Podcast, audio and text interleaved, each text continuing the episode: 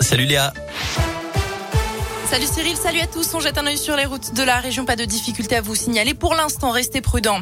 À la une vers de nouvelles sanctions contre la Russie après une nuit meurtrière à Kiev en Ukraine où un bombardement a tué au moins huit personnes. Les ministres des Affaires étrangères de l'Union européenne se réunissent aujourd'hui.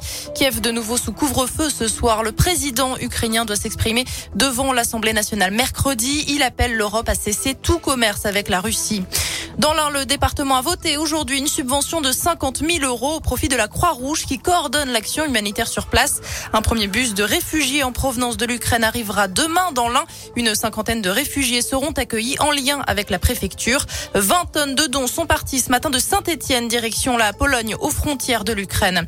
10 millions de personnes ont fui leur foyer depuis le début de l'offensive russe le 24 février dernier, dont plus de 3 millions ont trouvé refuge à l'étranger. La France devrait en accueillir 100 000 dans les prochaines Les suites de l'assassinat de l'ancien rugbyman argentin Federico Martin Aramburu à Paris. Les faits se sont déroulés dans la nuit de vendredi à samedi. L'ancien joueur de Biarritz a été tué par balle après une altercation dans un bar de la capitale. Une femme a été interpellée hier avant d'être placée en garde à vue. Deux autres individus sont toujours en fuite. L'un d'eux est un militant d'extrême droite selon plusieurs médias. L'actualité dans la région, overdose de taxes. Voilà ce que l'on peut lire sur des banderoles étendues sur des camions qui bloquent depuis 4 heures ce matin la raffinerie de Fézin près de Lyon. Une cinquantaine d'agriculteurs et de professionnels des transports se sont rassemblés pour protester contre la hausse des prix du carburant. La mobilisation a pris de l'ampleur sur les réseaux sociaux. Des groupes sont venus de toute la région pour soutenir les manifestants. En bref, trois policiers de Clermont-Ferrand visés par des tirs. Ça s'est passé hier en début de soirée. D'après le journal La Montagne, les agents intervenaient dans le cadre d'une agression près d'un campement. Ils ont été légèrement blessés. Les policiers ont porté plainte. Une enquête a été ouverte. Terminer la période d'isolement pour les personnes cas contact. Les règles évoluent à partir d'aujourd'hui. Quel que soit le statut vaccinal des cas contacts, ne sont plus obligés de se mettre en quarantaine comme c'était le cas jusqu'à présent.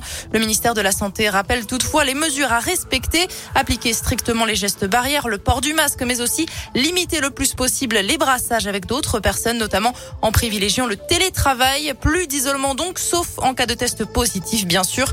En France, le nombre de cas de Covid-19 continue de progresser.